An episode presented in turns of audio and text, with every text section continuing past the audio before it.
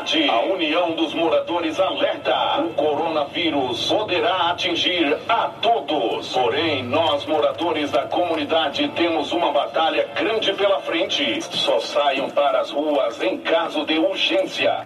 Para se prevenir, lavar bem as mãos com sabonete funciona. Atenção, atenção, favela! Recebemos doação de sabão. O novo coronavírus já é realidade nas periferias brasileiras. No Rio de Janeiro, há 61 casos suspeitos de coronavírus em comunidades carentes e um confirmado na Cidade de Deus.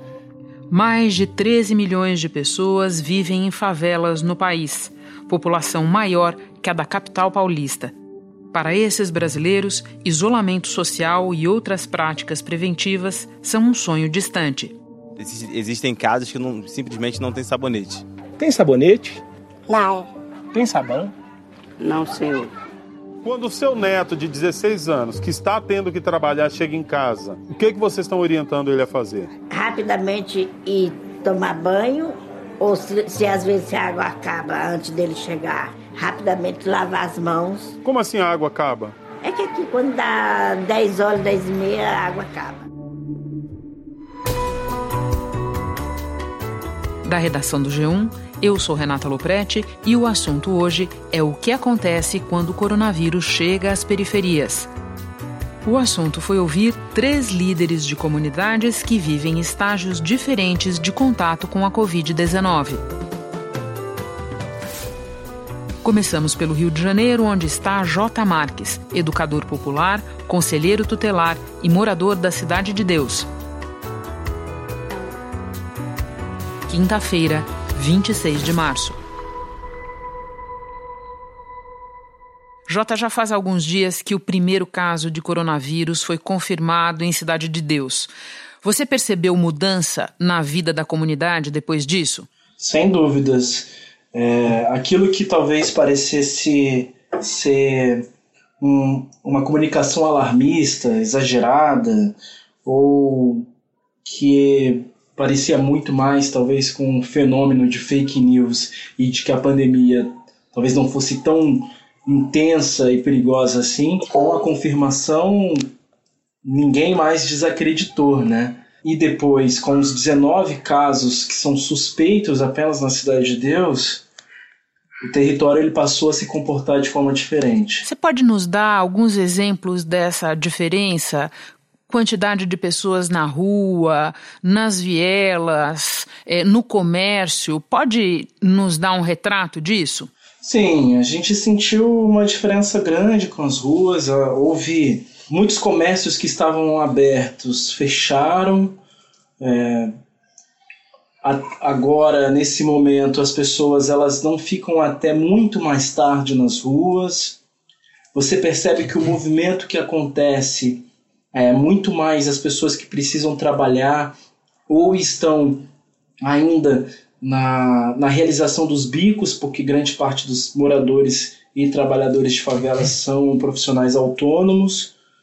Então você percebe que o, o movimento ele ele está muito ainda nos é, nos espaços essenciais. Então você vai ver gente na lotérica, gente dentro do mercado, gente, gente dentro dos postos de saúde, mas pouca gente transitando o que a gente vai chamar de à toa, né? E a gente percebe que as pessoas elas têm pedido umas para as outras para que pelo menos a gente, de modo coletivo, aguarde essa pandemia passar para voltarmos para a vida comum.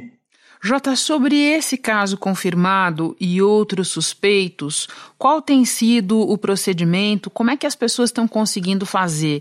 É, o caso confirmado está hospitalizado, está isolado em casa? O isolamento é possível? Conta para nós.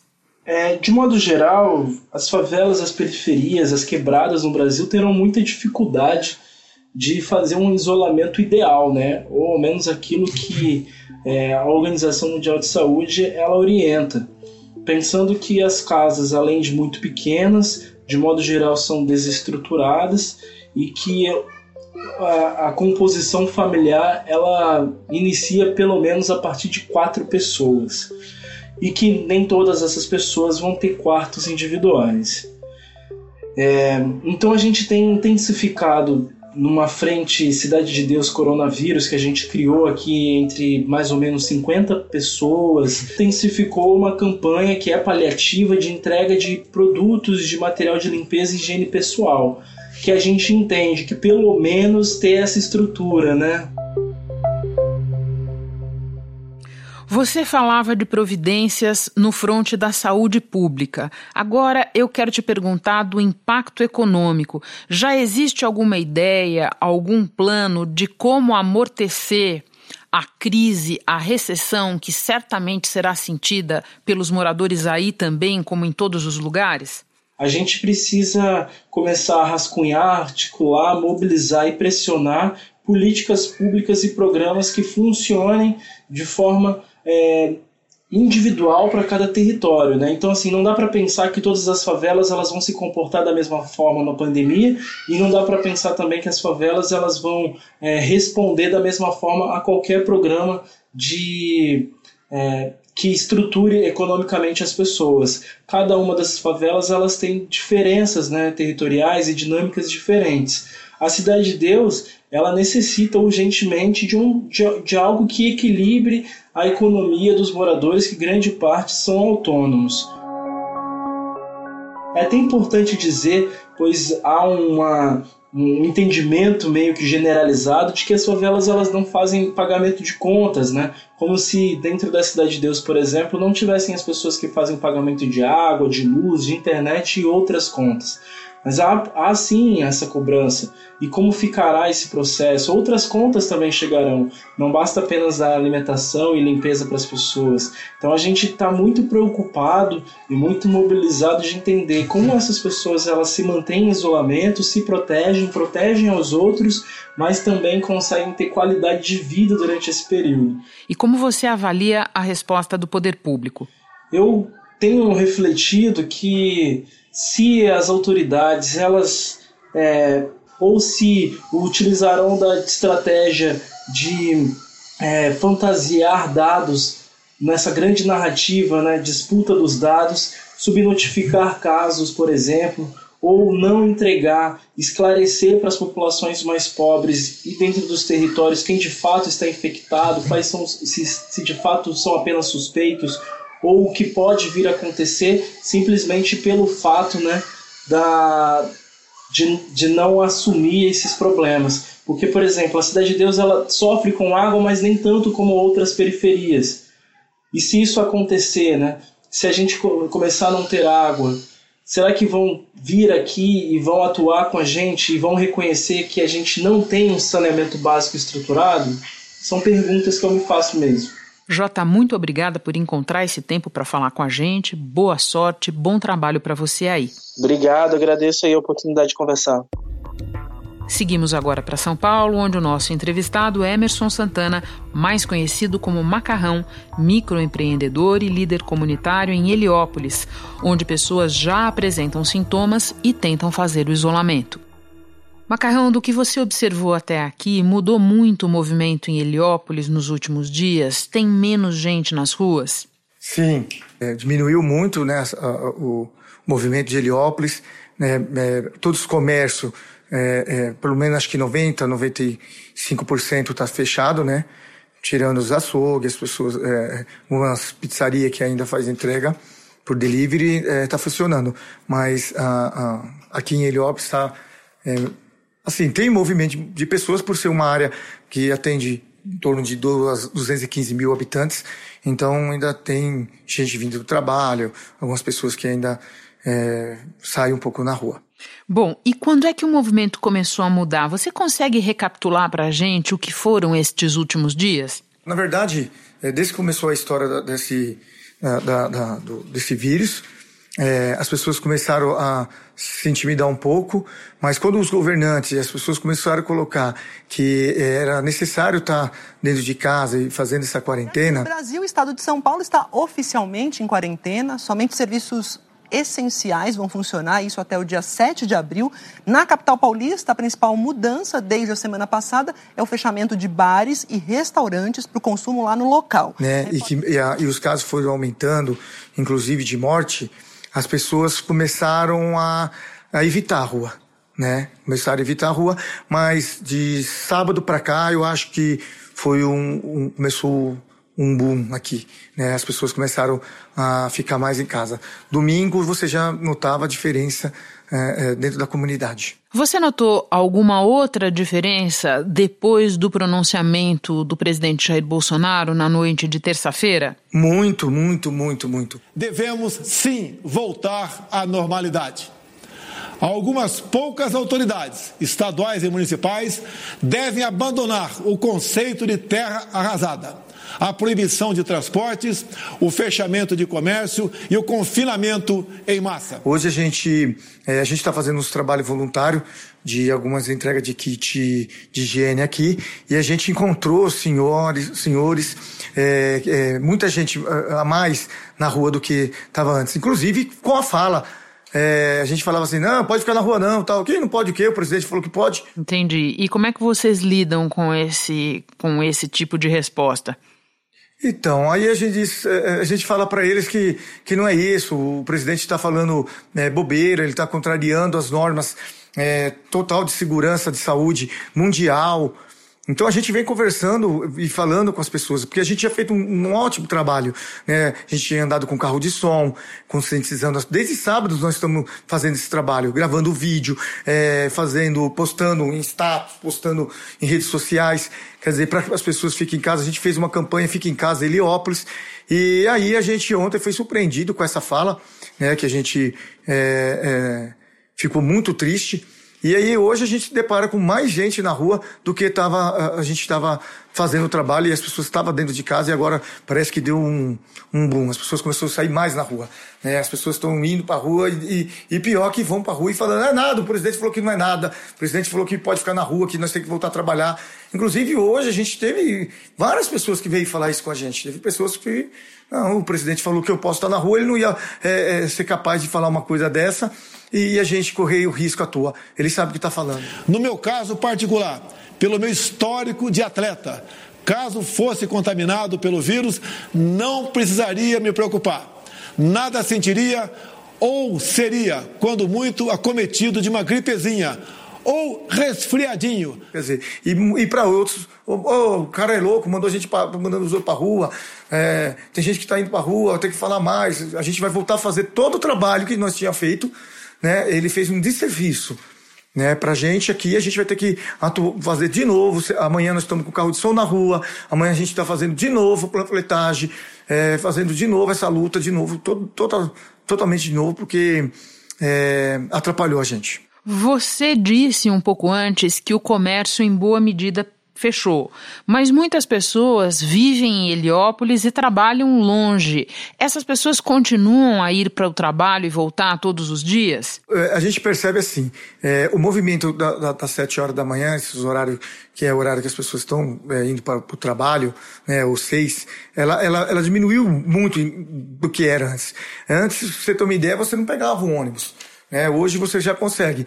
Então, e também a vida que as pessoas vivem dentro de Heliópolis, porque é, muitos, muitos comércios, são muitos comércios, cabe, salão de cabeleireiro, é, pizzaria, lanchonete, bares, né, é, é oficinas, tem várias é, lojas de roupa. Então aqui é uma cidade, cara. E assim, a gente as pessoas, a gente está percebendo que as pessoas estão ficando em casa, preferindo fechar seus comércios com medo, né? Tem geralmente aqui são casas pequenas que mora família muito grande e que tem idosos no meio então as pessoas estão se guardando aqui né? Tava né por enquanto. Agora deu um, um pouquinho de uma relaxada por essa fala. Na tua família por exemplo as pessoas trabalham fora de Heliópolis continuam trabalhando? Como é que tá? Eu tenho a minha esposa e a minha filha né? E eu tenho mais dois filhos que estudam fora. Então, a minha filha, ela trabalha numa creche, então ela está fazendo serviço em casa. A minha esposa é babá, ela continua trabalhando, mas um dia sim, um dia não, fora de Heliópolis. Você mencionou há pouco campanhas que vocês têm feito. Eu soube que tem uma específica para os mais jovens. Qual é o foco dessa campanha? Então, o que, que a gente faz? O objetivo é tirar eles da, da, do, do, do, fluxo, né? do, do porque eles costumam é, a sair com muita galera, com muita gente, e às vezes vão para barzinho, vão para tabacaria, né? Vão para fazem fluxo, reúnem para fazer churrasco. Então a nossa ideia é que eles é, é, não faça isso, né, para que eles não causem doença para os entes queridos deles, que é de idade dentro de casa. Vocês estão com algum programa é, abastecido, é, que está recebendo doações, que está sendo possível entregar aí? A gente reuniu, nosso, nós montamos um grupo de enfrentamento né, do corona e, e de apoio às famílias. Então, esse grupo de apoio a gente recebe, cada membro ele, ele pode receber dentro da sua casa o, o, o, os alimentos e é, avisar para a gente. A gente, se não tiver forma de trazer até o local que a gente está armazenando, que é dentro de uma sede, numa ONG, né? E aí a gente é, retira lá, armazena, guarda e depois a gente está trabalhando agora é, como é que vamos lidar com esse documento, como é que a gente vai esterilizar o material. Por fim, Macarrão, do seu ponto de vista, como prefeitura, governo do estado, governo federal tem respondido a essa crise? Desculpa, nada. Em nada. A gente não consegue enxergar o poder público é, presente dentro da comunidade. É, mesmo porque todas as vezes que, que, que é falado, que é colocado, a gente não se sente contemplado. É, vamos exemplo, quando fala que vai tirar o salário, quem que, que vai ficar sem receber? Nós aqui da comunidade. Isso que, que ia gerar? As pessoas que têm conta nos comércios daqui local não ia conseguir pagar. As pessoas que pagam aluguel é, aqui em Heliópolis também não ia conseguir pagar. Né? Aí quando o Estado fala hoje que vai é, dar, fazer um, um benefício de 55 reais para a família que está com as crianças em casa. O governador disse que o Estado vai pagar 55 reais por mês a famílias de estudantes que vivem em situação de extrema pobreza e que dependem da merenda escolar para se alimentar no dia a dia. A gente sabe que 55 reais não vai atender essas famílias por mês, 55. Se eu tenho três, quatro filhos, não vai atender, né? Geralmente, né? A gente fica meio complicado de, de entender isso. De... Então a gente não está sentindo nenhuma, nenhuma medida que eles estão fazendo que venha nos atender, que venha nos atender de fato. Macarrão, muito obrigada pela entrevista, força e sorte aí no seu trabalho. Obrigado, eu que agradeço, e a gente vai continuar na luta, a gente vai vencer sim. Nossa última parada é no Recife, com Levi Costa, presidente da Associação de Moradores da Comunidade Três Carneiros e representante da Frente Favela Brasil em Pernambuco. Levi, a vida já mudou nas comunidades do Recife com a chegada do coronavírus? É, mudou, mudou a, a, a, rotina né, das pessoas, né? Tá mais isolado. Muitas das pessoas, não todo mundo, mas ainda muitas das pessoas ainda não tá nesse processo de, de acreditar no que tá, no que tá acontecendo, né? Você acha que a maioria das pessoas acredita e mudou de hábito ou isso ainda é minoritário aí, Levi? É minoritário ainda, ainda é minoritário pela questão ainda da, da, das informações não chegar com tanto embasamento. A gente tá vendo nas imprensas, nas mídias, nas telejornais, mas muita gente ainda tá levando como se fosse uma brincadeira, né? Entendeu? E por que você acha que isso acontece? É pela questão da falta de informação mesmo, pela, é, por falta de informação, muita, muitas fake news também tá vindo por aí. Então, assim, muita gente tá. Muitos até que entende porque dá uma lida no jornal, vê as televisão, mas muito, assim, a grande maioria também ainda realmente ainda está precisando de muita informação, mais divulgação dentro do território, fazendo parte do poder público também que está aí meio, ausente, está só dando comunicações nas imprensa. Então são coisas que realmente de fato é embasar mais a realidade, né? De mostrar de fato é, o que realmente está acontecendo, né? Na prática. E o comércio permanece aberto, boa parte fechou. Um balanço de como é que está o comércio aí. É, na quarta-feira, se diga, na quarta-feira, a gente viu aí a atuação da polícia dentro, da, dentro dos espaços do território, né? Mandando as pessoas fechar, mandando as pessoas realmente se, se resguardar pela questão do que estava tá, aberto, né? Muita gente ainda, como eu disse, não estava acreditando no processo. E aí as pessoas também ainda tem o outro lado, né? Aí tem as pessoas que precisam comer, e aí o comércio também, quando está fechado, ele precisa vender para se manter. Então são várias coisas que realmente, de fato, ainda precisa muito do, do, do poder público aí, tá se colocando mais embasado, né? E as pessoas que trabalham na casa de terceiros, zeladores, babás, empregadas domésticas, você diria que essas pessoas estão fazendo quarentena ou a maioria continua indo para o trabalho? É, muita gente ainda continua, muita da gente, das pessoas ainda estão é, fazendo o papel de ir para o trabalho mesmo, assim, por conta da, da sobrevivência mesmo, né? Mas as pessoas também é aquela situação, precisa realmente de total informação, as pessoas precisam ter consciência do que está acontecendo também. Eu chamo essa responsabilidade também para as pessoas, né, de ter consciência do processo, do que está acontecendo. Mas a sobrevivência é a que fala mais alto, né? É, essa é a situação. Levi, diante desse quadro que você está descrevendo para nós, qual tem sido o seu trabalho nas comunidades? E a gente está fazendo um trabalho em parceria, junto com a Frente Favela Brasil, na questão de prevenção mesmo, né? De, de resguardar os nossos da comunidade, porque a gente está vulnerável a tudo isso. Isso aí eu estou vivenciando na prática. Né? A gente não está tendo suporte de, de máscara, não está tendo suporte de material de limpeza. Então a gente está somando com as pessoas, né? independente de, de, de suas posições, mas a gente está abertamente, já jogou um cartaz na rede social, que é a única forma que a gente tem a, essa pegada de estar tá divulgando nas mídias, né? E aí a gente está fazendo essa questão de material de limpeza, arrecadação de material de limpeza, é, a gente está tentando recolher uma, é, uma sustentabilidade para a gente botar um carro de som. A gente não está nem botando carro de som, a gente está botando uma moto de som aqui na localidade. Atenção, comunidade! Estamos passando por um momento difícil e precisamos nos unir. Está passando três horas na parte da manhã, três horas na parte da tarde, para dar informação mesmo na comunidade, para deixar as pessoas realmente cientes do processo, até porque as, as, é, a comunicação é super importante né? Onde realmente as informações não chegam nos becos, nas vielas, no, num território que é realmente de fato não tem totalmente entendimento do processo, né? Que é os mais necessitados mesmo. Reforçamos que idosos devem permanecer em casa o máximo possível. Mantenham a sua casa e seu comércio ventilados. Não compartilhem objetos pessoais como copo, toalhas, pratos e talheres. Vamos cuidar da nossa comunidade. Como é que está a questão do abastecimento de água aí? Tem algumas partes aqui na localidade que a água chega de dois, dois dias, mas tem uma outra parte aqui na, na localidade que realmente de fato está 11 dias sem água, chega de 5, 5 dias, isso depende da, do território, né? Tipo, onde eu moro aqui é a Avenida São Paulo, a Avenida Tiradentes, aí tem a Avenida Angra dos Reis, e aí tem essas localidades que realmente de fato não, não, não tá chegando a, a água, né? E nesses lugares em que a água não chega, como as pessoas podem fazer para executar as medidas básicas de prevenção? Olha, a única coisa que a gente realmente pede de, de, de conscientização é que o próximo ajude o outro próximo né, em relação a tudo isso, porque se a água do vizinho está faltando, se na outra localidade chega, e manter esse ambiente realmente para não ficar sem, sem a água. Né? A gente tá agora mesmo eu estava pensando aqui como a gente realmente, de fato, junto com, com o pessoal do Frente Favela Brasil, né, que é a, de, em nome da Carla, né, tá aí é, fazendo um levantamento de como conseguir um carro-pipa para determinadas localidades que está precisando de água né, no território aqui na área. Então são coisas que a gente fica se, se pensando, ver como é que a gente se coloca, quem são as pessoas que podem ajudar. Então a gente está tentando fazer da melhor forma possível essa, essa, essa iniciativa de estar tá abastecendo da melhor forma para as pessoas terem consciência do, do, do, do, do espaço que tem que estar tá limpo, da, das, do, do, que usa, né, das ferramentas, das famílias que também está vulnerável a tudo isso.